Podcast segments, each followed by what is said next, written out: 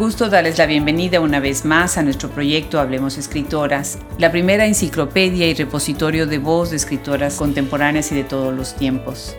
El día de hoy queremos acercarlos a la obra de la escritora mexicana Abril Castillo.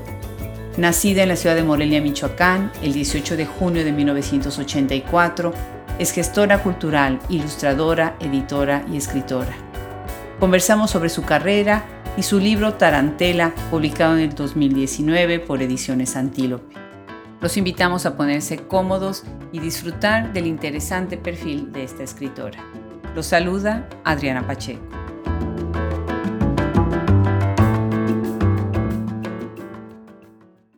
Una familia es como un río.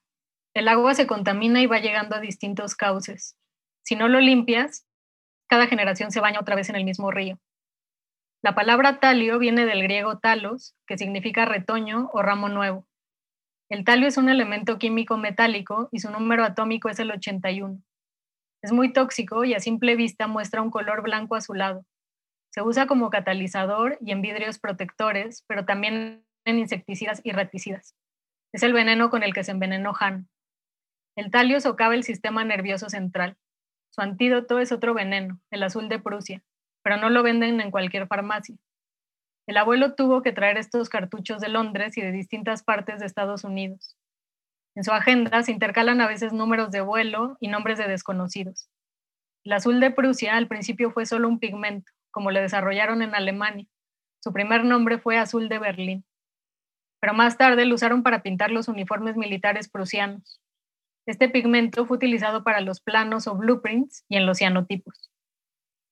Tarantela es su último libro, el último libro de Abril Castillo, editado por Ediciones Antílope en 2019. Y hoy tenemos el gusto de recibir en este micrófono a esta escritora mexicana muy joven, pero con una producción muy interesante. Bienvenida, Abril, a Hablemos Escritoras. Hola, Adriana, muchas gracias por invitarme. Un gusto estar aquí. Pues muy interesante tu perfil porque tú escribes tanto para adultos como para niños y además, bueno, eres editora, eres ilustradora, eres gestora cultural. Muy interesante tu perfil. Cuéntanos, cuéntanos un poco sobre tu formación, de dónde eres originaria. Claro, pues he hecho un poco de todo. Siento que varias cosas igual están mezcladas o se complementan.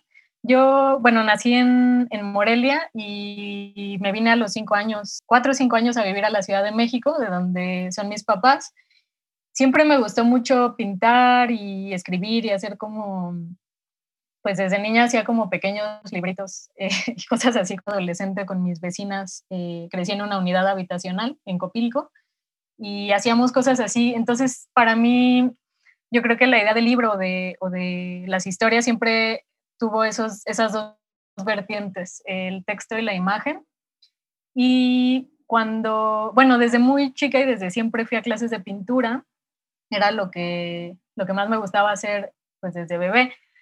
Pero cuando llegó el momento de, de elegir una carrera, entré a letras, como que llevaba un tiempo sin pintar y, y, me había ido alejando de la parte gráfica y entonces estudié letras, pero como a la mitad de la carrera me entró el gusanito a través de la pintura, entonces busqué a quien había sido mi maestra de pintura toda la vida, que es una pintora chilena que vive aquí en la Ciudad de México que se llama Ingrid Fugeli y que casualmente era mi vecina de arriba ahí en Copilco y daba clases para niños de pintura. Entonces, este, cuando ella se cambió fue que dejé de pintar y en la universidad la volví a buscar y empecé a ir con ella a su taller todos los viernes y empecé a tener esta como doble, otra vez como conjugar tanto las letras como la pintura y que algo que tiene creo que la carrera de letras en la UNAM es que no es muy creativa, no sé cómo decirlo, o sea, como que es más académica, pues, ¿no?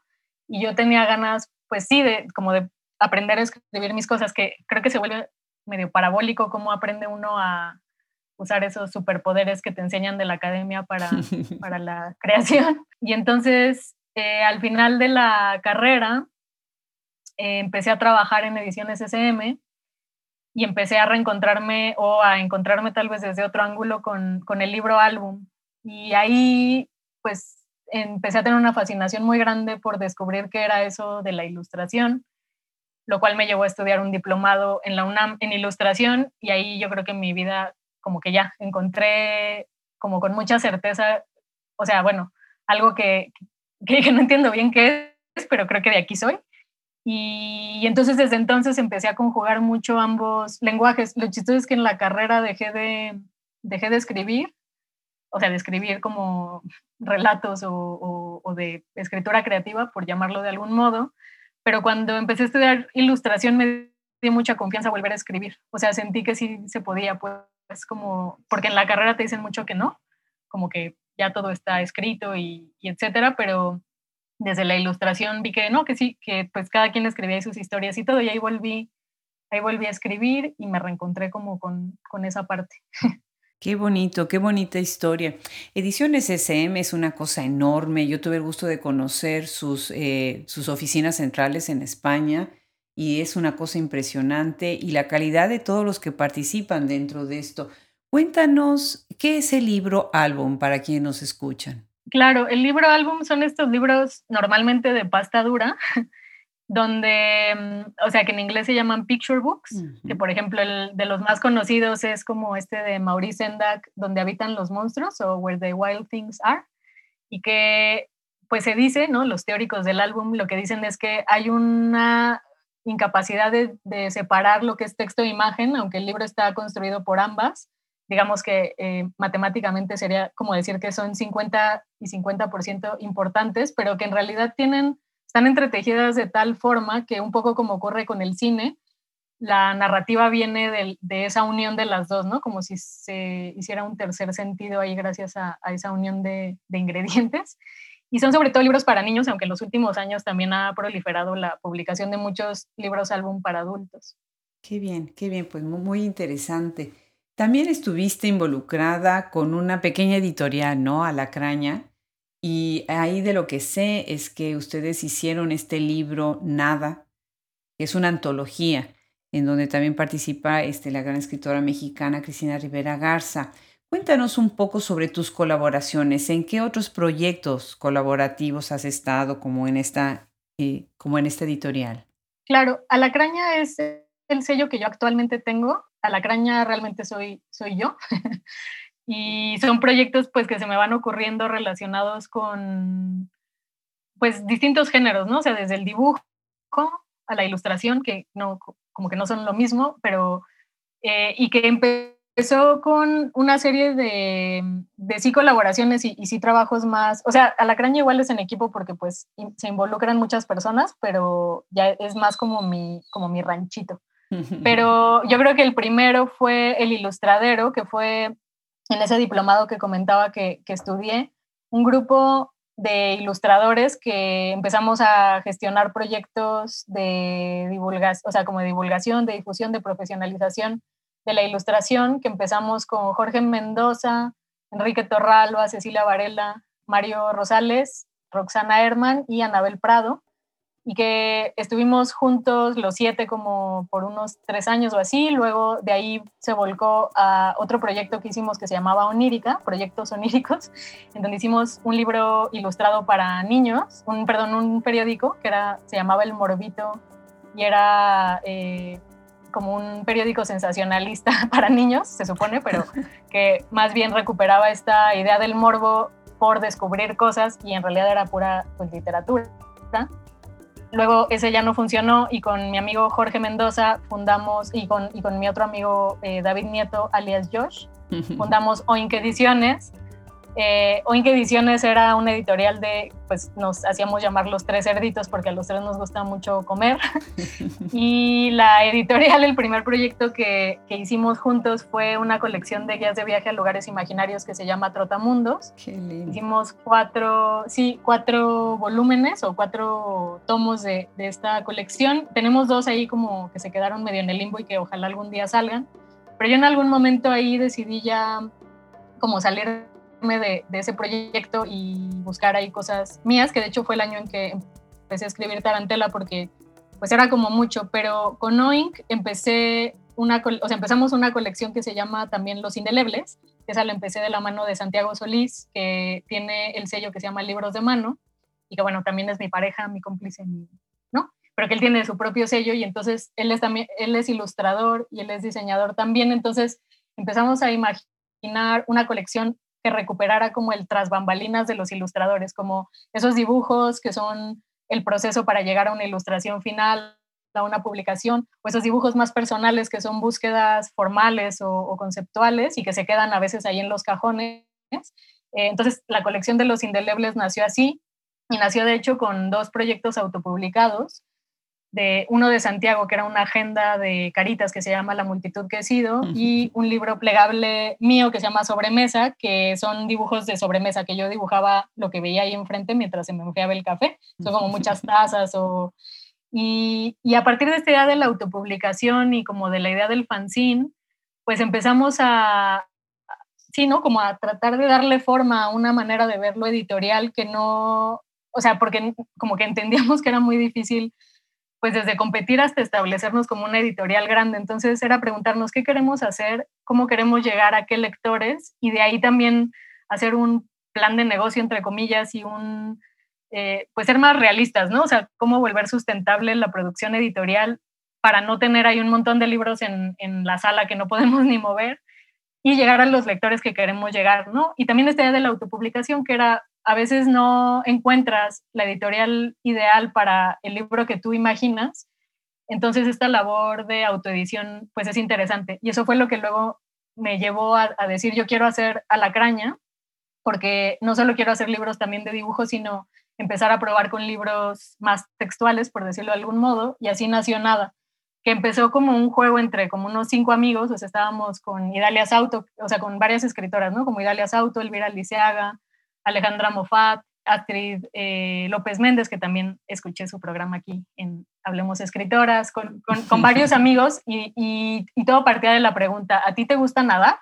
Y de ahí era como, ah, vamos a escribir cada uno un artículo, un ensayo, un cuento, lo que cada quien quiera con el detonador de nadar, pero fue creciendo como espiral y entonces cada vez ya se volvía más común que si yo hablaba con alguien y de pronto salía el tema de la natación, eh, le dijera, ah, ¿por qué no te escribes un texto para eso?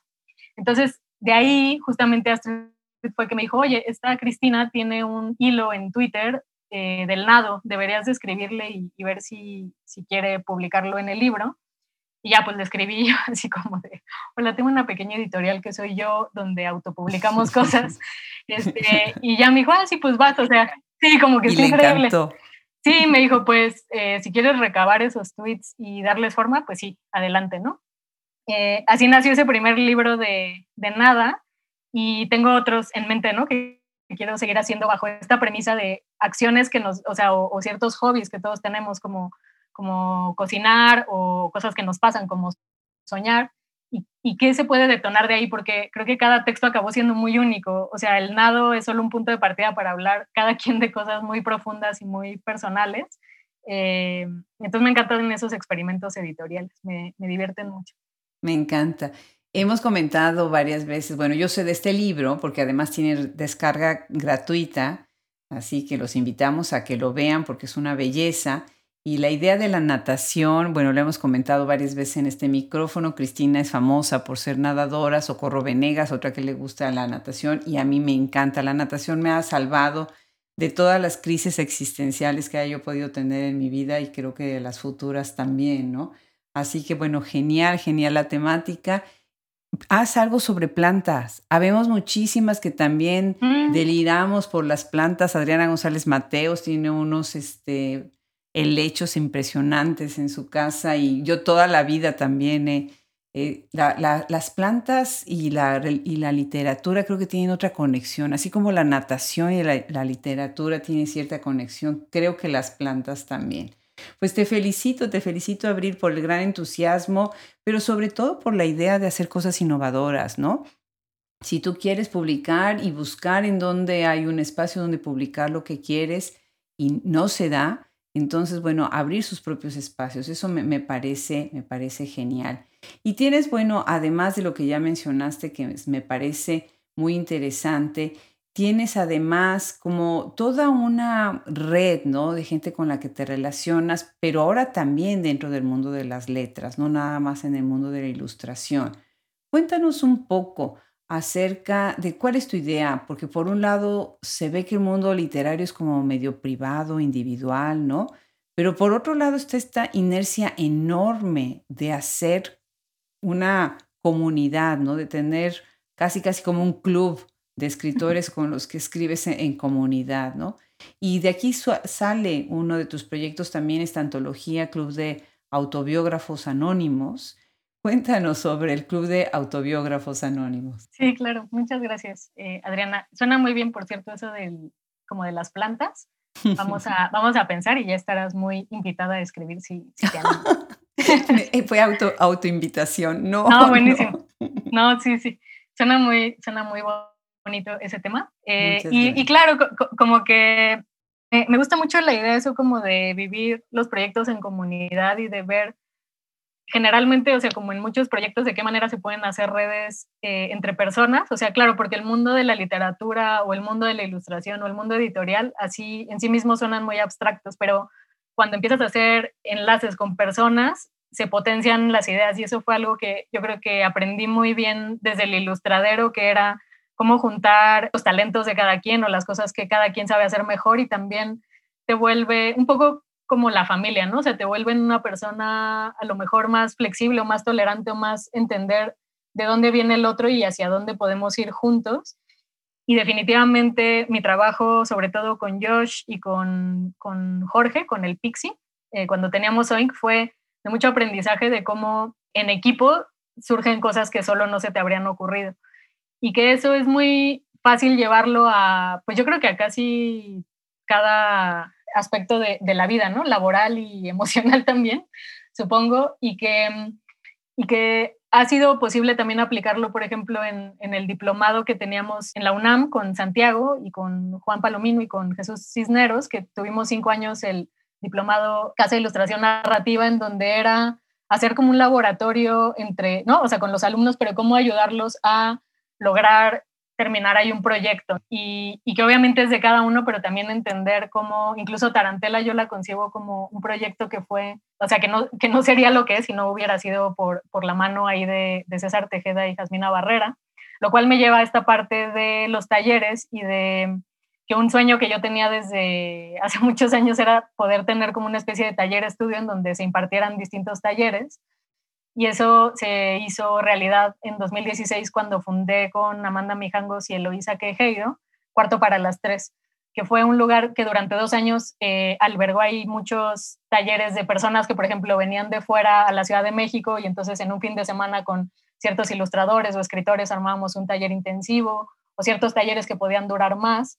Y ahí fue que invitamos a César Tejeda a dar un taller de escritura autobiográfica, pero se hizo y eso pasa a veces, ¿no? O sea, igual hay grupos que, que vienen y se van, pero con César pasó que nos volvimos muy cómplices todos. Me imagino que por el tema autobiográfico que te acerca mucho más como si fuera casi una terapia de grupo, pero pasó que César nos hablaba de su teoría sobre, sobre la escritura autobiográfica, muy relacionada con el tipo de discurso que se da en estas terapias de alcohólicos anónimos, en donde todo gira en torno a un tema específico, que es, digamos, en este caso el alcoholismo. Entonces él decía, los alcohólicos normalmente ordenan toda su vida que en el fondo la vida es caos, pero en la narración parecería que no, que todo tiene un orden que uno le da, ¿no? A través de esa narración. Y entonces los alcohólicos hacen que todo gire en torno al alcohol, ¿no? O sea, las cosas buenas, las cosas malas, su pasado, su futuro va a girar en torno siempre a ese tema.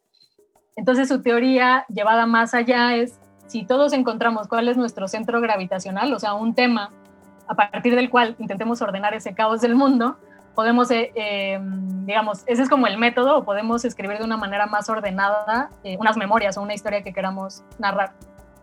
A partir de eso, ese taller que empezó en el cuarto para las tres, luego el cuarto para las tres se, se disolvió, nos seguimos trabajando juntas y yo fundé con, con la escritora y amiga Idalia Sauto Espacio Panamá en el centro histórico y ahí continuamos con, con los talleres igual de escritura, de ilustración y con este taller de autobiógrafos anónimos.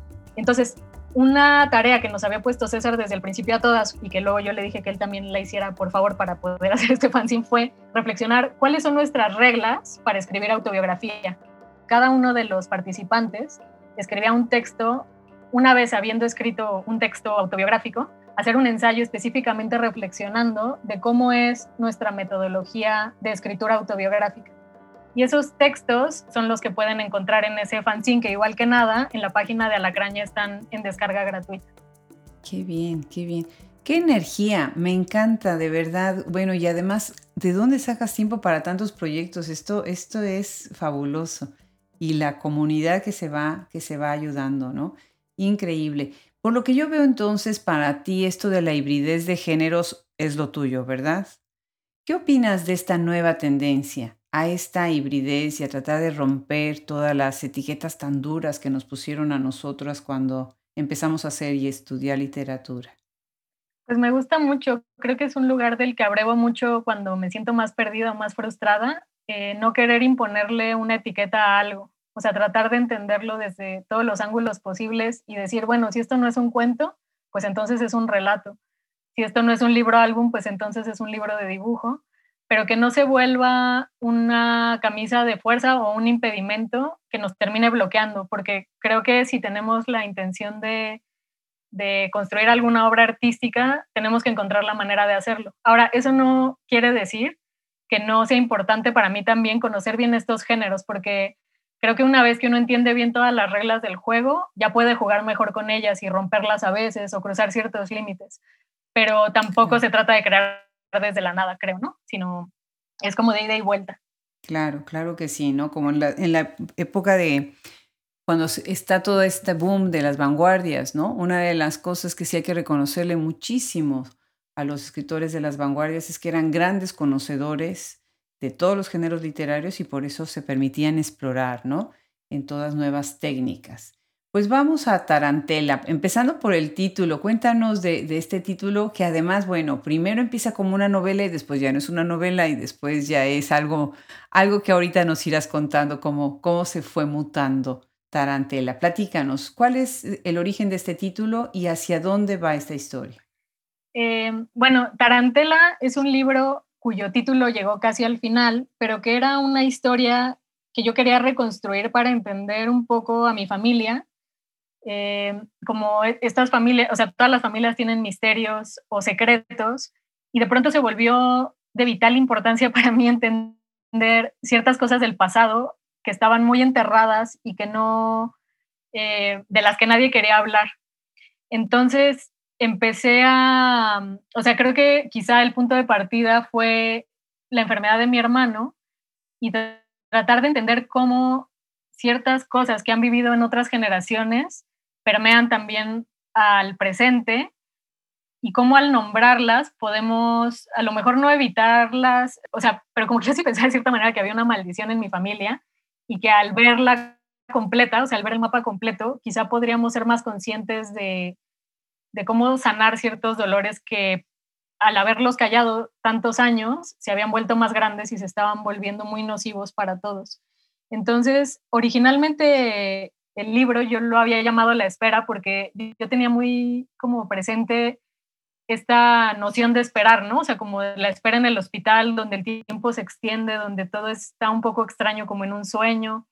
Pero conforme iba escribiendo y hablando más del veneno, nombrando más cosas, se empezó a aparecer mucho esta idea del veneno, el antídoto, y casi al final, en la transcripción de, un, de unas conversaciones ahí familiares, que salió esta idea de, de la tarántula y, y, el camino y todo, me di cuenta de que esa era la... Había recorrido un montón de metáforas posibles desde los ríos, desde el veneno, pero cuando llegué a la idea justamente de la lacraña y luego de, de la etimología de, tarán, de tarántula y la idea de tarantela, eh, Jasmina, o sea, venía mencionada la tarantela en el libro, pero no era el título del libro. Y cuando Jasmina Barrera, mi editora, lo leyó, me dijo, yo creo que el título perfecto para el libro es Tarantela. Y me tardé mucho en aceptarlo, porque yo decía, pero no será Azul de Prusia, no será, no sé, otro título. Y luego dije, claro, es que cuando las palabras ya no son suficientes, nos tenemos que callar y usar el cuerpo nada más para sacudir el veneno. Qué interesante la manera en la que tú depuras y transformaste algo que es la experiencia familiar, la experiencia propia, eh, en algo que es tan rico de metáforas y de metapoesía, todas estas estos silencios, estos ritmos.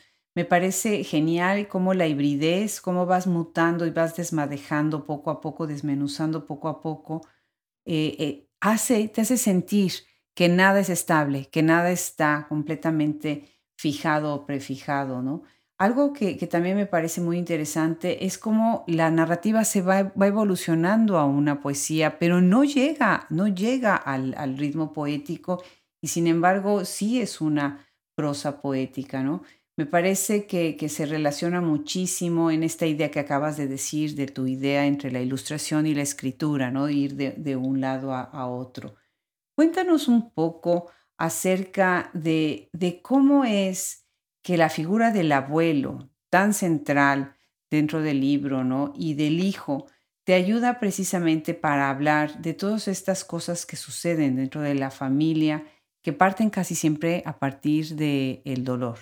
Claro, o sea, cuando yo empecé este proyecto, de hecho pensaba que de lo que iba nada más a tratar y de lo que iba a hablar era de, eh, del abuelo y de Jano cuando yo tuve acceso a las fichas, agenda, notas del abuelo, em, pensé que con eso iba ya a tener como todas las respuestas que estaba buscando y que iba a poder reconstruir esa historia que tantos años me había sido como negado, que tantos años había sido silenciada. Y lo que dices, ¿no? Cuando crees que, que ya hiciste contacto con algo o ya agarraste algo, de pronto se te escapa de las manos como en los sueños, ¿no? Que, que, te encuentras algún tesoro y dices, me lo voy a llevar al mundo de los despiertos y no hay forma. Y creo que las verdades o las certezas son un poco así porque cuando empecé a leer, que además fue muy doloroso para mí leer ese diario, eh, lo fui evadiendo y en esa evasión, que como dices, ese era lo que diría César, el centro gravitacional del libro, pero lo fui evadiendo tanto que se hizo una espiral muy grande en donde acabé yo toda como embarrada de cosas que a lo mejor no, no necesariamente había pensado que iba a incluir, o sea, el capítulo del hermano, o el del gorila, este, todos esos capítulos en realidad yo decía, no, pues esos me sirvieron para llegar a ese centro, pero no creo que tengan que ver realmente. Y no, y Jasmine y César me decían, no, yo creo que sí también están relacionados, ¿no? Em, yo creo que el dolor es algo a lo que volvemos, es como está, está rumiando algo, o las obsesiones, ¿no? O sea, como por qué nos obsesionamos con algo y es darle vuelta, darle vuelta a veces de manera más dolorosa, como estarte rascando ahí una costra abierta, pero a veces hay una manera en que regresar y regresar a algo ayuda a como aliviarlo, ¿no? O sea, que no se vuelva eso, como el arrancar la costra, sino una caricia que te vaya. Y creo que volver a esa historia, revivirla, no fue fácil, pero sí sentía que en el camino algo se iba calmando y entender además que pues eso fue medio, era obvio quizá desde el principio que no, que lo que el abuelo decía pues también era una subjetividad, que no, no iba a encontrar como las, las certezas de todo. Claro que sí. ¿Nos quieres leer un fragmento precisamente donde está eh, el abuelo en escena? Sí.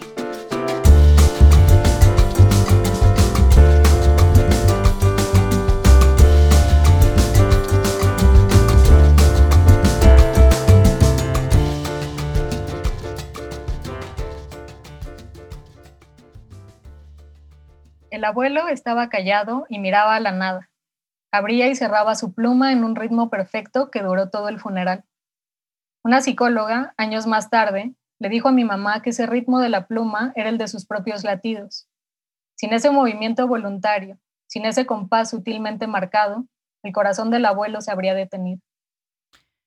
Este fragmento eh, habla pues precisamente de lo sensorial y de lo corporal, ¿no? Que creo que la corporalidad es algo que está muy presente en este libro. Y también las conexiones de un familiar a otro, ¿no? Platícanos un poco más de, esta relación con Jano, de esta idea de la muerte como un estado como límbico, ¿no?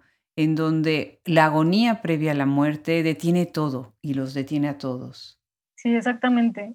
Parecería que la escritura del abuelo iba haciendo el, como el vínculo entre un día y otro, ¿no? Era lo que hacía avanzar, al parecer, algo que en el fondo siempre estuvo detenido y que era como un ven, o sea, cuando Jano ingiere el veneno, en realidad lo que se intenta hacer es detenerlo de su cuerpo, o sea, que no siga avanzando, que no siga minando pues todos los sistemas, ¿no? Físicos ahí, eh, nerviosos, eh, etcétera, que, que fue dañando todo el cuerpo.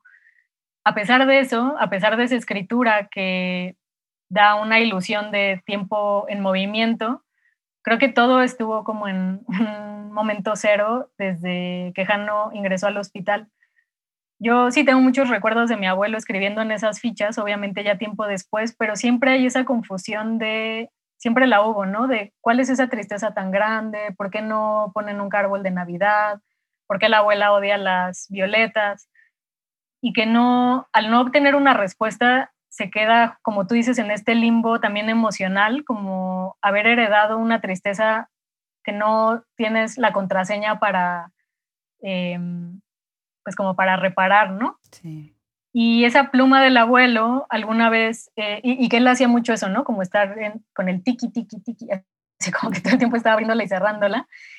Y que alguna vez mi mamá me dijo eso, que era, y, y el abuelo tuvo varios infartos también, ¿no? Entonces que era de algún modo como cuando uno está muy estresado y empiezas a decir, ay, es que no estoy respirando bien y entonces empiezas otra vez como a retomar un ritmo específico. Yo creo que la pluma era este espejo que él buscaba, eh, al que buscaba regresar como, como para, eh, o sea, nosotros podemos parar la respiración, por el corazón no es algo voluntario que podemos decir, a ver, me aguanto el latido, ¿no?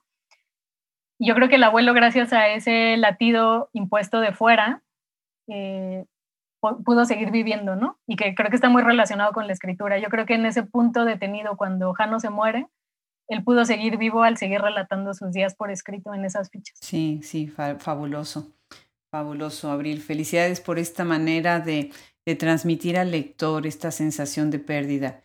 ¿Quieres leer otro fragmento? el perfil del abuelo además es muy interesante porque era ingeniero y pensé mucho en los ingenieros que conozco en mi vida, que son muchos, empezando con mi marido.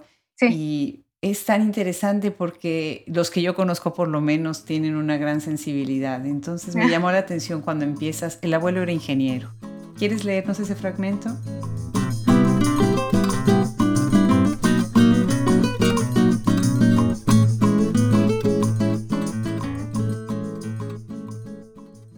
El abuelo era ingeniero eso lo aprendí de grande. De niña, cuando me decían que mi abuelo hacía carreteras, me imaginaba que las construía con sus propias manos. No, solo las diseña, me explicaba mi mamá. Me encantaba la carretera y cada que íbamos de Morelia a México pensaba si ese camino lo habría hecho él. Me sobrepasaba la idea de que alguien pudiera hacer con sus manos algo tan extenso. Cuando en los 90 construyeron la autopista del Sol, el abuelo dijo que no iba a funcionar. Cuando él trabajaba, hacían las carreteras rodeando la montaña. El camino fluía con la naturaleza, aunque era más tardado llegar de un lugar a otro. Pero en la autopista del Sol rompieron las montañas para que en medio corriera el camino. El abuelo decía que no puedes hacerle eso a una montaña. Habrá derrumbes de por vida. Decía el abuelo con la certeza de que sería la última vez, y aún así no pude hacer otra cosa más que desprenderme de ese momento de manera cotidiana y no decir nada, no hacer dramas. Te quiero, abuelo. Nunca se lo había dicho. No era un drama. Era mi última oportunidad. Te quiero, abuelo. Beso en la cabecita al lado del chipote. Adiós. Un par de días después, el abuelo se murió, luego de dos semanas de hospital. ¿En qué momento lo decidió? ¿Cuándo se dio cuenta de que ya no iba a vivir como antes, aunque sobreviviera? Sí, de verdad es una escena muy, conmovedora. Y la idea de la carretera, ¿no? De este lugar incansable, interminable, y quienes no han manejado esta carretera del sol que es icónica ahora en México, es así, es recta, recta, a veces es con una tediosidad, ¿no? Porque está la angustia y la ansiedad de ya querer llegar a la playa y ser el primero que ve el mar. Es una línea inacabable, como, como a veces la vida, ¿no? Cuando está uno atravesando tantas cosas. Me pareció una metáfora muy interesante el uso de la carretera y de esta idea de que no se puede jugar y retar a la naturaleza. Y ahorita en esta lectura estás eh, hablando de la madre. Y ese, bueno, pues es un tema muy interesante que ahora nos ha llenado tanto la literatura desde distintas perspectivas y desde distintos ángulos, que, bueno, es, es entrañable, es un tema importante. Sin embargo, en tu lectura, y lo conversábamos Verónica Ríos y yo, que somos quienes revisamos el material para nuestras escritoras que, que nos distinguen con, con su presencia en este proyecto, Hablábamos sobre la idea de la hermandad, que es un tema que nos tiene también siempre run run en la cabeza. Y tú hablas de la hermandad sin H. ¿Por qué? Porque la, letra está de más, porque las Hs en español no, no, suenan, ¿sí? Aparentemente no sirven para nada, ¿no? Aunque de hecho, hecho, sí necesitamos la H para, para muchas cosas, ¿no? Platícanos un poco acerca de quitarle la H a la hermandad y de la idea de la hermandad. Sí, que desde la hermandad misma, y de eso estamos escribiendo ahorita nosotras también para otros proyectos, desde la hermandad misma sale también la maternidad, ¿no? La visión sobre, sobre lo que es la madre. La hermandad, el tema de la hermandad surge, me parece, desde el tema de la enfermedad, en este caso, o en Tarantela está tocado desde ese punto de vista en donde el otro se vuelve muy vulnerable y se ponen en juego o se pusieron en juego en ese momento de mi vida estas relaciones de amor o una figura de poder puede ser el padre contra el hijo, puede ser el hombre contra la mujer y puede ser, en este caso yo encontraba el balance en, en esta hermandad en donde si es que hubo un daño que el padre hizo al hijo sin querer, por omisión o por, ¿no? Eh, quizá era el hermano, ese testigo, como dijera Alaide Ventura en Entre los Rotos, ¿no? O sea, ese testigo de guerra, el que vivió la misma guerra desde la misma trinchera que tú, es tu hermano.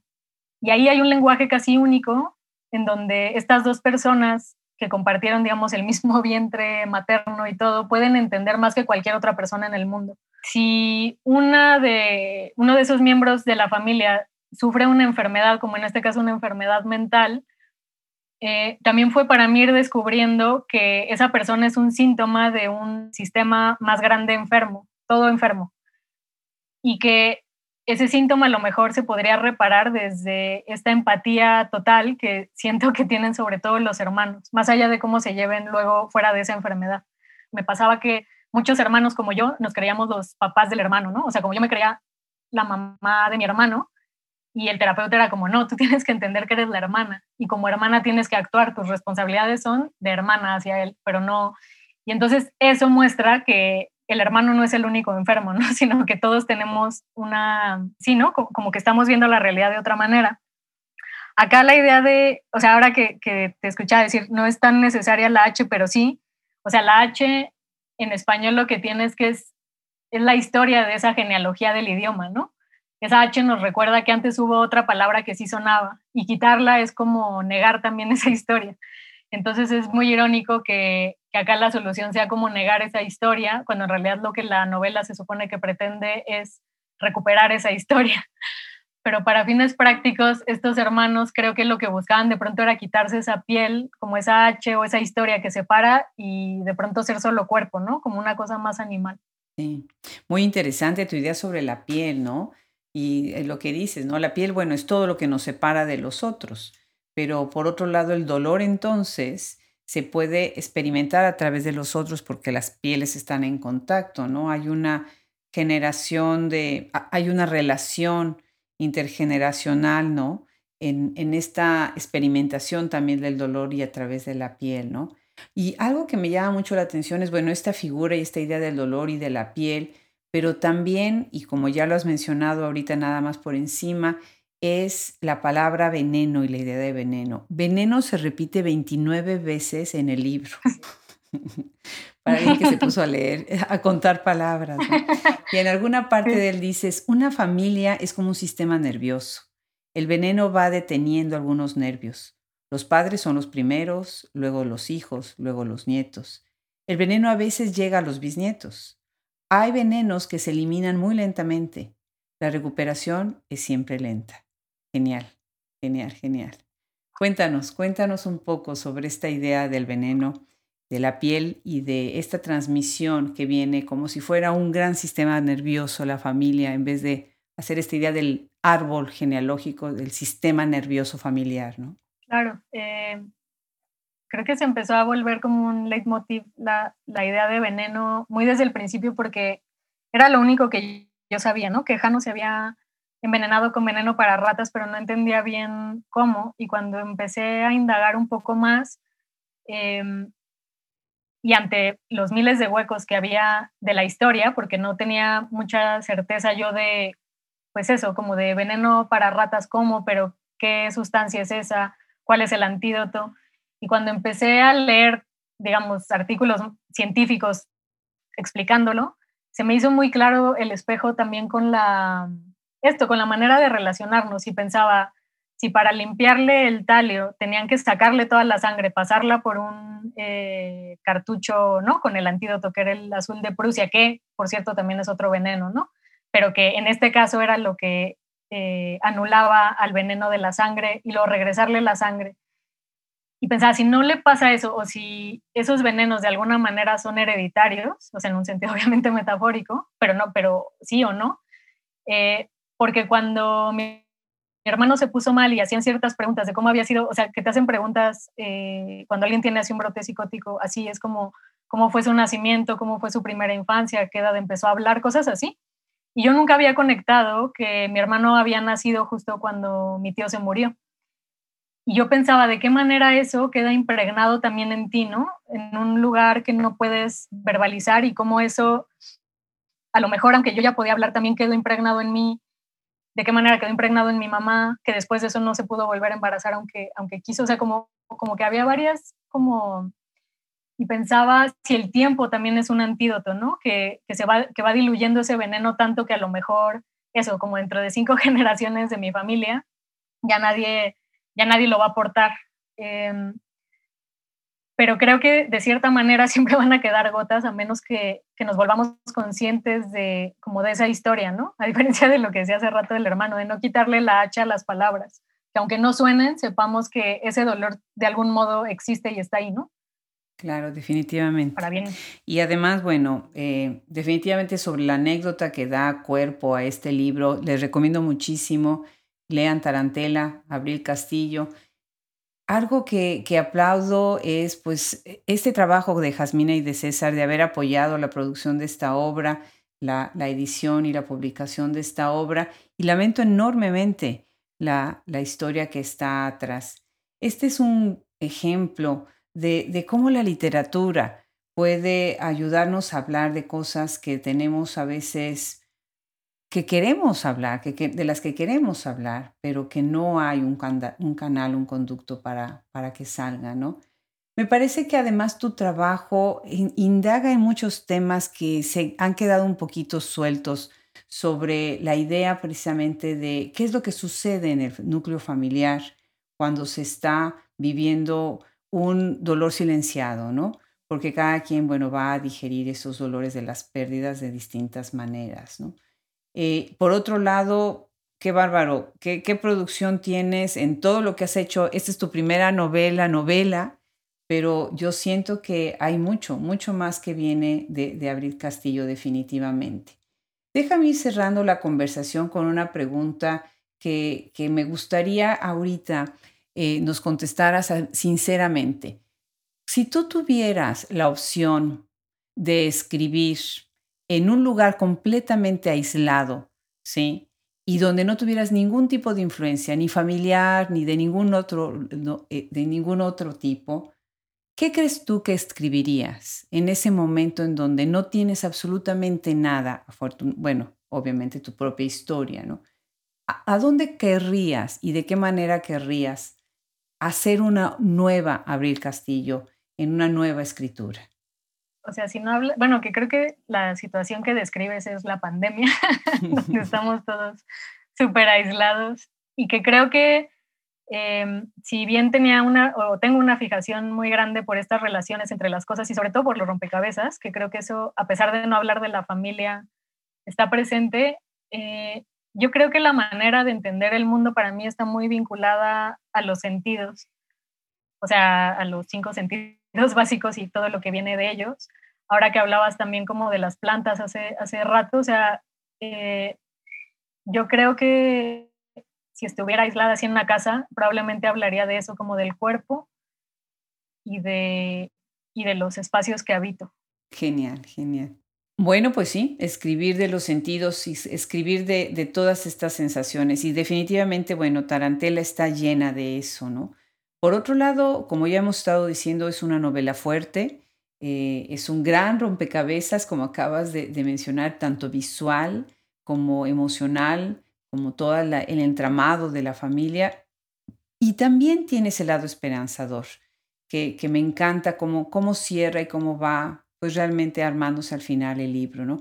¿Quieres leernos un, fragmento en este, en este otro tono de Tarantela?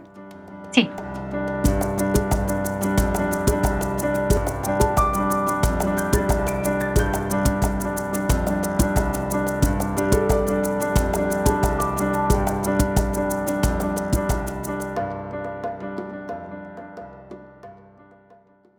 Gael me cuenta un chiste.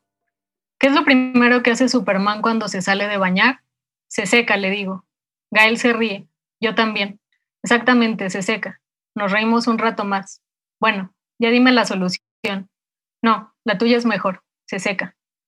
Me encanta, me encanta esa, esa idea del gorila que está por todos lados, ¿verdad? Abril, para ir cerrando la conversación, cuéntanos, ¿qué estás leyendo ahora? Tengo varios libros empezados que no he terminado, pero el que actualmente estoy leyendo es En la Casa de los Sueños, de Carmen María Machado, y empecé también recientemente un libro que se llama Costa Alegre, de Courtney Maun, que es una escritora norteamericana y que trata de la relación de Peggy Guggenheim con su hija.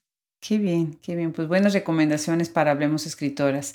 Pues muchísimas gracias, Abril, por acompañarnos el día de hoy a Hablemos Escritoras. Gracias por sumarte a esta enciclopedia y apoyar nuestro proyecto. Muchísimas gracias por la invitación, Adriana. Un honor.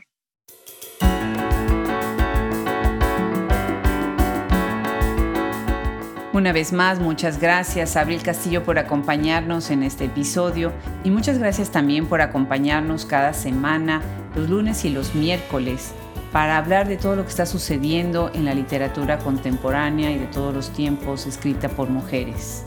Gracias al equipo que hace posible Hablemos Escritoras Podcast, Fernando Macías Jiménez en la edición, Andrea Macías Jiménez Social Media, Wilfredo Burgos Matos, Alejandra Márquez, Francesca Denster, Juliana Zambrano, Verónica Ríos y Gaele Calvez. Se despide desde este micrófono Adriana Pacheco.